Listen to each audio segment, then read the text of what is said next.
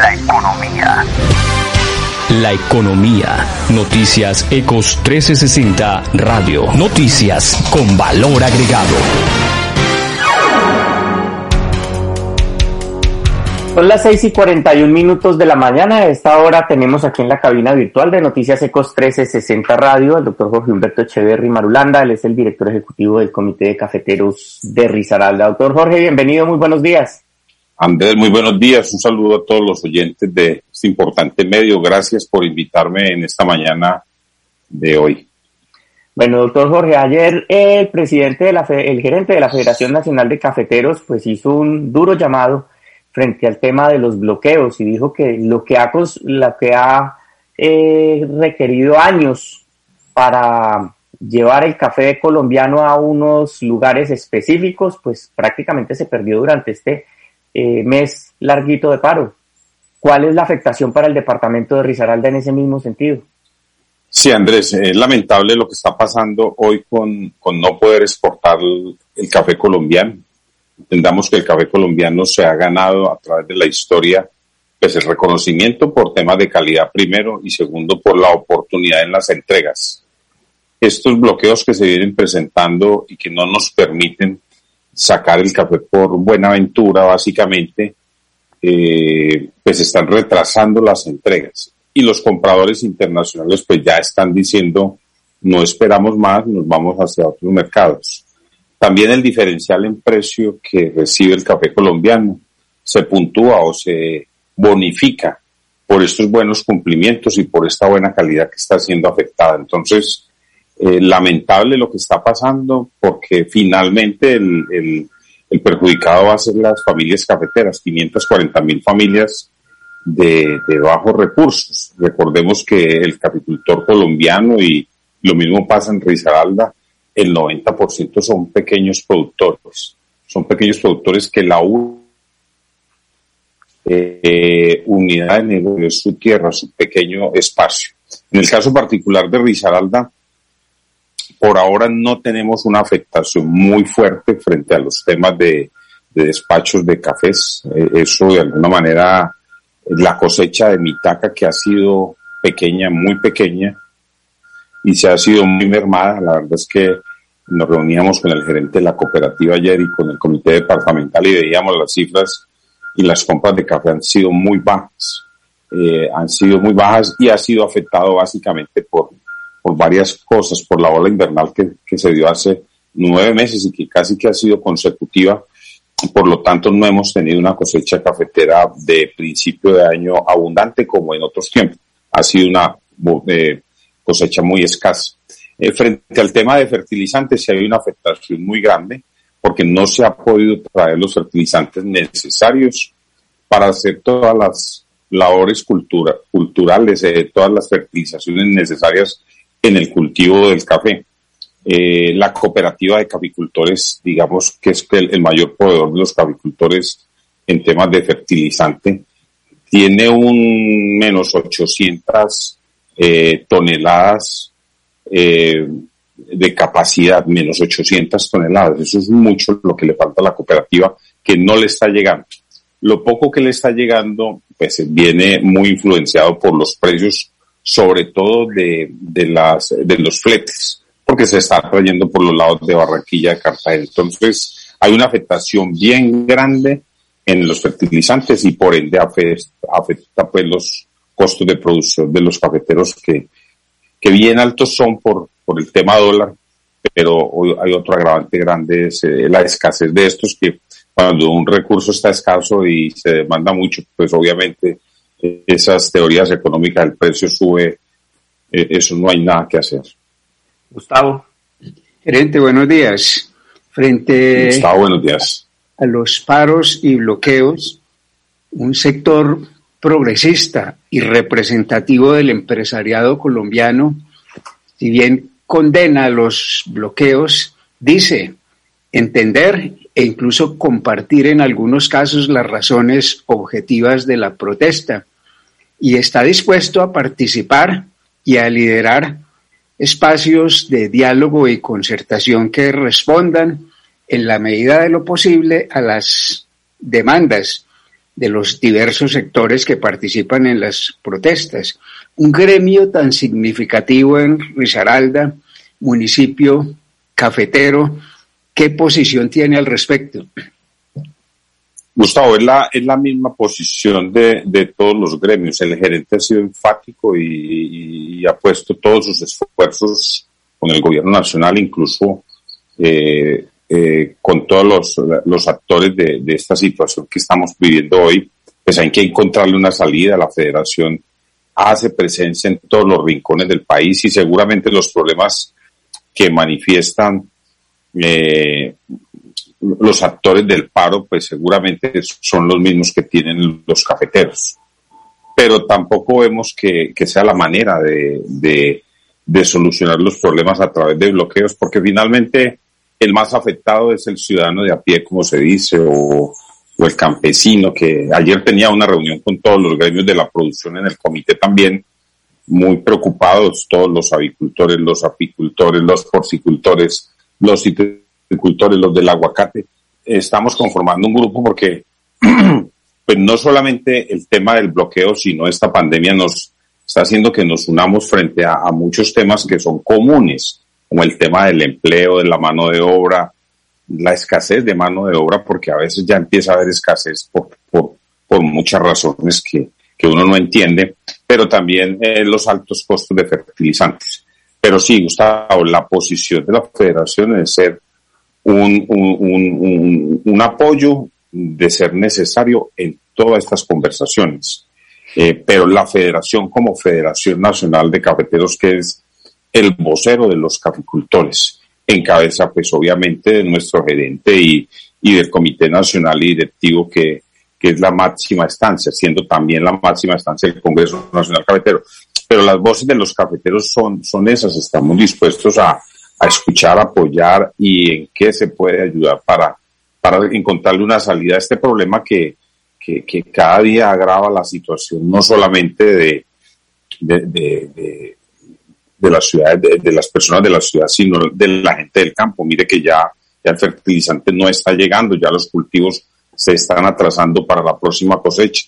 Si no le encontramos una salida rápida a esto, 800 mil, 800 mil, casi un millón de sacos de café represados y ya hay dos compradores internacionales que dijeron no, no vamos más. Eso va a hacer que no lleguen recursos a la federación, que no lleguen recursos a las cooperativas y que finalmente no le llegue el recurso al caficultor. Y hay sitios en el país cafetero donde hay escasez de dinero, porque no está llegando, porque hay un represamiento en el sur donde hay una cosecha principal entonces, el, tema es complejo y tenemos que encontrarle una salida entre todos.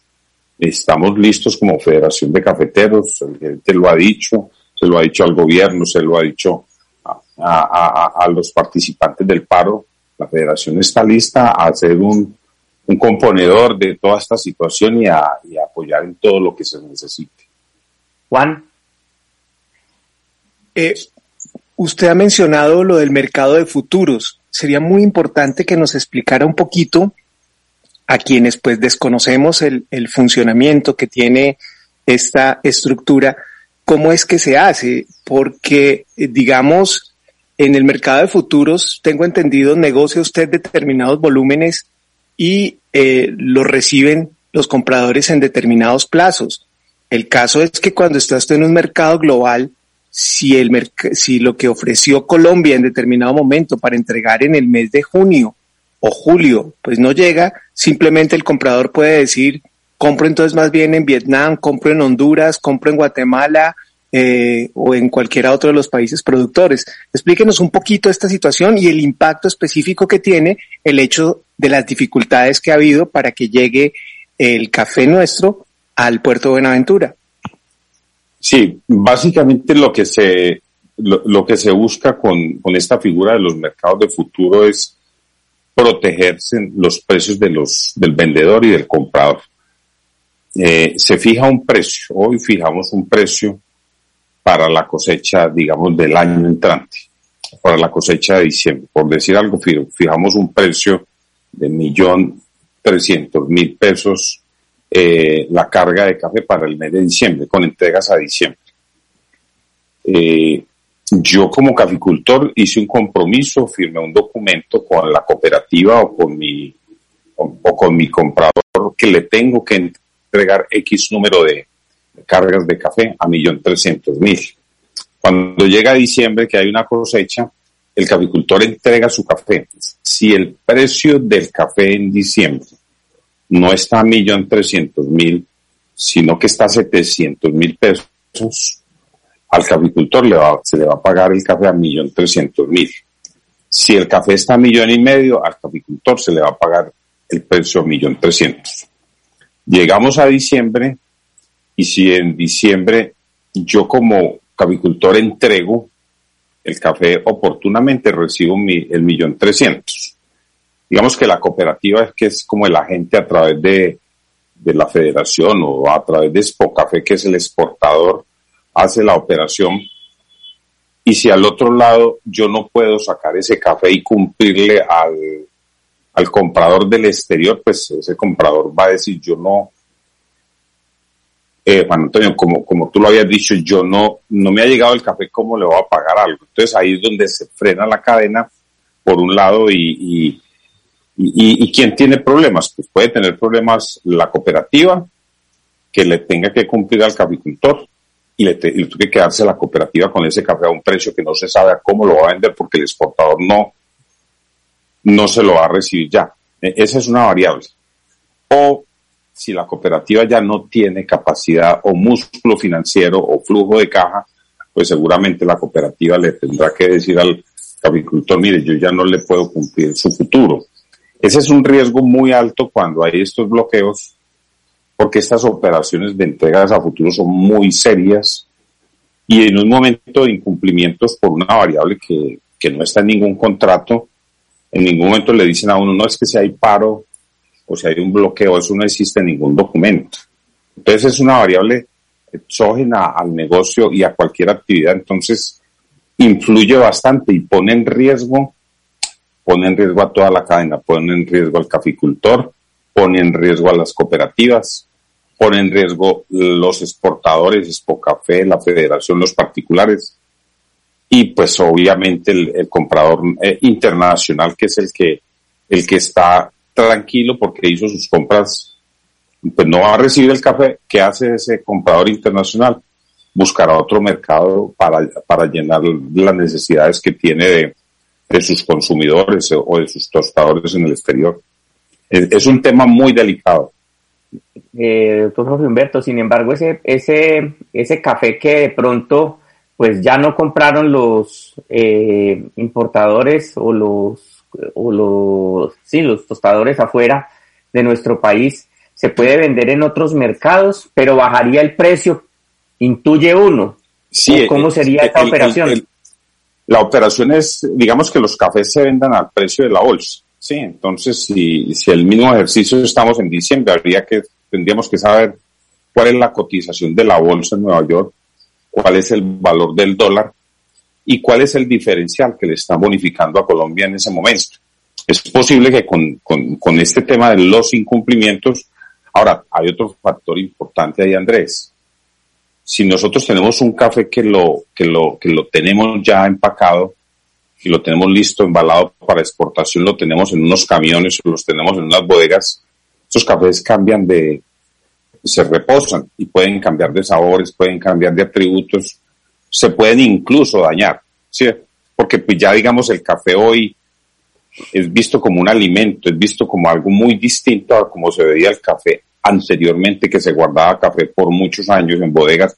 Hoy no, hoy los mercados son muy rápidos y demandan rápidamente porque esos cafés tienen unas pruebas de tasa del día y eso tiene unos tiempos muy, muy cortos para, para que no se vaya.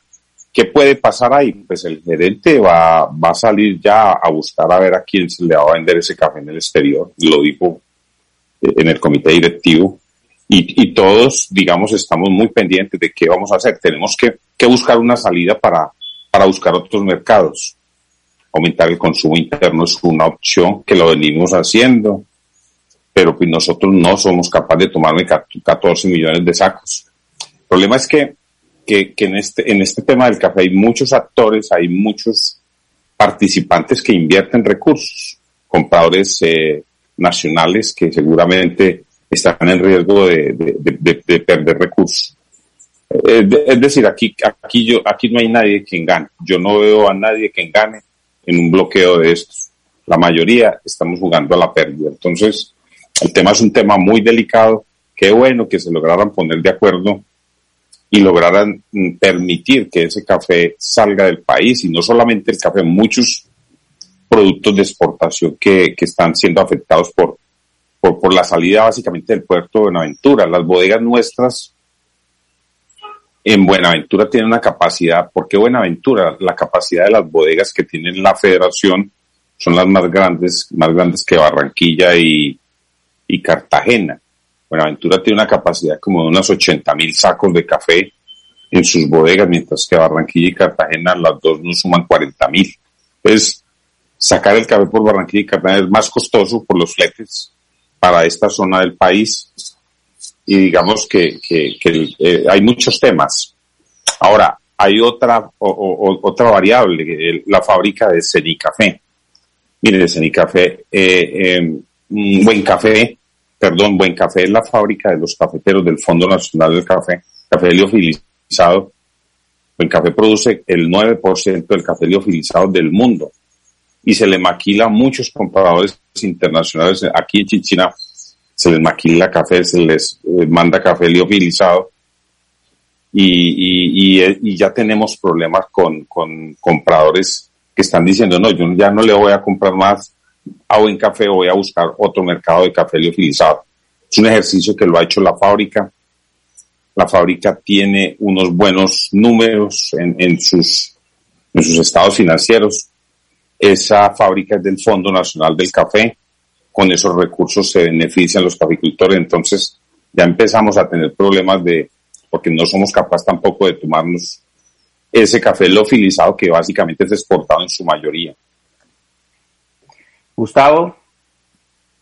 Eh, otro factor de impacto negativo que se añade a este presente de por sí complicado es el prolongado e intenso invierno, que de un lado afecta la florescencia, si es muy fuerte la lluvia, como lo han sido, si se caen las flores, pues no hay grano a futuro.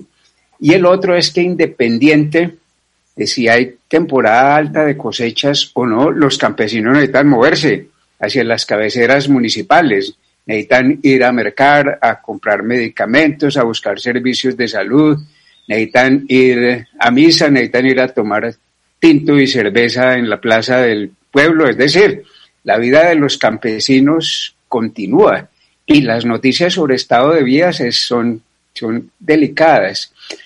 Históricamente los, los cafeteros lideraron en buena medida la construcción y mantenimiento de esas vías.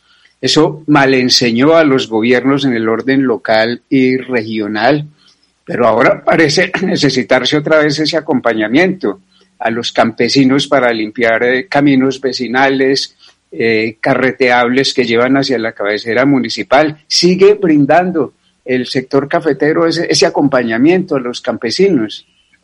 Eh, es una muy buena pregunta, Gustavo, y digamos que ahí hay dos cosas. Pues uno es el tema de la ola invernal. Efectivamente, muy afectada la cosecha de fin de año. Las floraciones han sido muy bajas. Eh, de esta ola invernal no para, mire el aguacero de esta noche y, y son continuos y casi que dos, tres días seguidos con lo que he podido hablar con los agricultores de los municipios.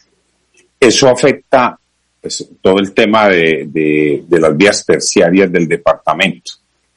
Eh, mm, los gobiernos no tienen recursos. Venimos haciendo un trabajo con la Secretaría de Infraestructura del departamento, con la doctora Mónica, y con esa secretaría hemos logrado, eh, de la mano con la gobernación, hacer mantenimiento a algunas vías, digamos, más, más eh, principales. Hay unos bancos de maquinaria de la de la gobernación que nos están prestando ese apoyo. Hoy el recurso de la federación es insuficiente como en otrora. Recordemos que en otrora la federación manejaba unos recursos bastante hollantes, hoy, hoy son mínimos lo, lo que manejamos y no estamos en capacidad de, con recursos de los cafeteros, hacer mm, todo este mantenimiento vial. pero sí somos facilitadores con el gobierno nacional y estamos en esa vía, Gustavo. Con Invías eh, presentamos un proyecto de, importante para el departamento. Estamos a espera de, de esta misma semana definir esos recursos, que básicamente es una construcción de, de placaduellas. Hemos hecho placaduellas en el departamento en estos últimos años, pero todo lo que hemos hecho es con recursos del Estado o de cooperantes. Básicamente hemos sido gestores de esos recursos, porque con, la, con, la, con los recursos que maneja hoy la federación no somos capaces de, del muy costoso el mantenimiento de estas vías. Lo hacemos de la mano con la gobernación, lo hacemos de la mano con las alcaldías, lo hacemos de la mano con Invías. Estamos en esa ruta, Gustavo, de, de, de encontrarle solución. Mientras tanto, estamos con ese banco de maquinaria de la gobernación y algunas alcaldías también vienen haciendo un ejercicio de la mano con nosotros identificando básicamente esos puntos más críticos.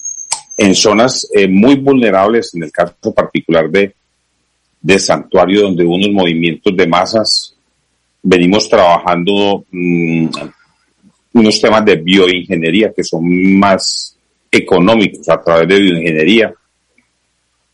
Eh, atender, digamos, estos deslizamientos, estos movimientos de masas que se vienen presentando muy, muy seguidamente por la ola invernal, obviamente el agua, el agua hace mucho daño en los terrenos cafeteros que son zonas dependientes.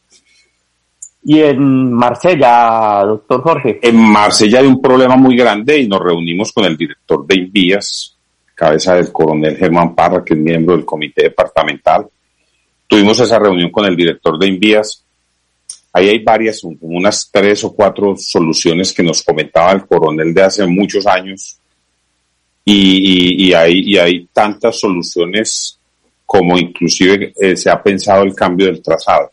¿Qué quedó finalmente con la con Invías y con la Secretaría de Infraestructura del Departamento con la Gobernación de hacer pues, otros estudios, pero muy, muy aterrizados de, de una solución a Marsella, porque cada vez que, que, se, que se da un deslizamiento, se empieza a intervenir, es muy costoso el, el, el movimiento de esas tierras y agradecemos de verdad la gestión que ha hecho la gobernación. No puede hacer más porque eso es un tema que se sale de las manos eh, moviendo esas tierras, pero, pero finalmente a Marsella hay que darle una solución definitiva. El tema de Marsella es buscar un estudio serio, cueste lo que cueste, hay que hacer esa vía y eso la tiene que hacer el gobierno nacional y Inviet ya conoce, ya lo tiene, varias oportunidades nos hemos reunido con ellos, hay voluntad de parte de Invías y venimos gestionando con Invías, eh, con los parlamentarios del departamento, todo lo que nos puedan ayudar para, para que entre todos encontremos una solución para el caso de Marsella.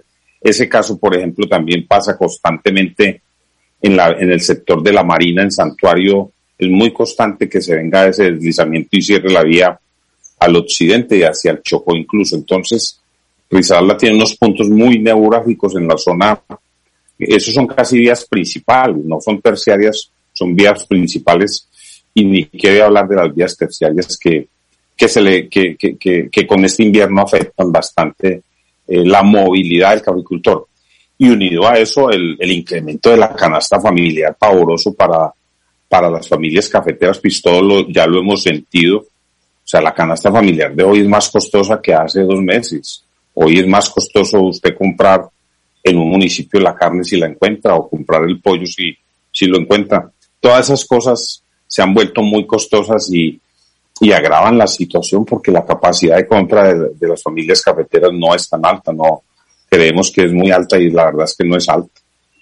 Director, una última pregunta que se nos está acabando el tiempo en estos últimos dos minuticos. La cosecha que se prevé, que es la cosecha grande de octubre, ¿Cuál es la perspectiva que se tiene desde el Comité Departamental de Cafeteros? ¿Qué tanto eh, se va a ver afectada por este paro?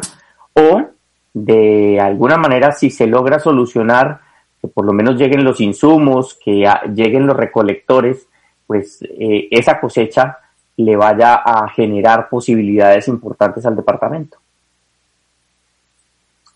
Bueno, e, esa, e, esa cosecha cafetera tiene dos afectaciones. Primero, la ola invernal. Las floraciones no han sido muy, muy concentradas, han sido unas floraciones intermitentes. por lo tanto la cosecha va a ser retrasada.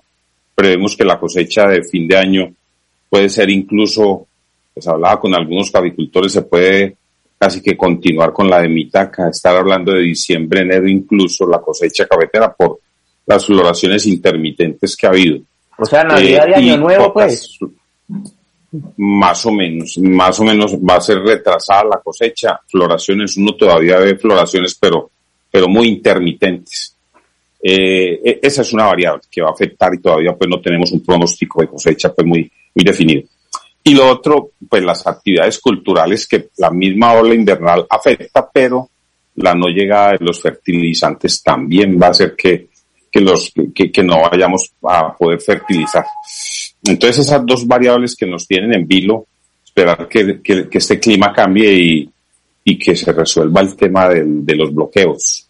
Pues no del paro, porque el tema del paro es otro tema, pero el tema de los bloqueos es, es que el que nos tiene, digamos, eh, pues hoy quietos, porque, porque si la afectación es bien grande para, para la industria cafetera, 50 mil empleos Andrés genera la cavicultura del departamento que están en riesgo Estábamos haciendo un levantamiento, luego les, les comparto la información de los empleos que genera el, sector agropecuario en el departamento y son muchos. Ah, estamos haciendo ese levantamiento, esperamos esta semana tener una información de cuántos empleos genera todo el sector agropecuario, que al igual que el sector industrial del departamento es importantísimo. Pues doctor Jorge Humberto, de verdad muchísimas gracias por acompañarnos esta mañana aquí en Noticias Ecos 1360 Radio y ponernos en contexto de lo que está sucediendo también allí en ese importante sector para la economía del departamento de Risaralda. Muchísimas gracias por acompañarnos y un feliz día. Muchas gracias, un saludo a toda la mesa y muy buen día para todos los oyentes. Muchas gracias por invitarnos.